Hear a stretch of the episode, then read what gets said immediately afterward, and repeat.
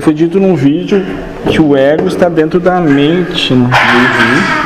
do, não sei se é do espírito ou na, essa mente também. O ego tem acesso a uma pequena fração do espírito. Cursinhos. O ego está dentro da mente espírito. do espírito, na imaginação que ele vive.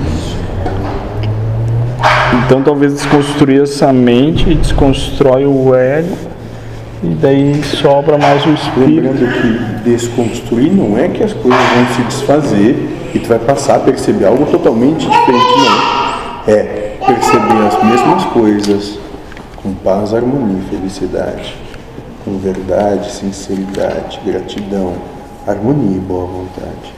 Sem dar muito poder àquilo e, e não ter medo daquilo, fazer tempestade, sem dar copo d'água para o mundo dando todo o valor para Deus.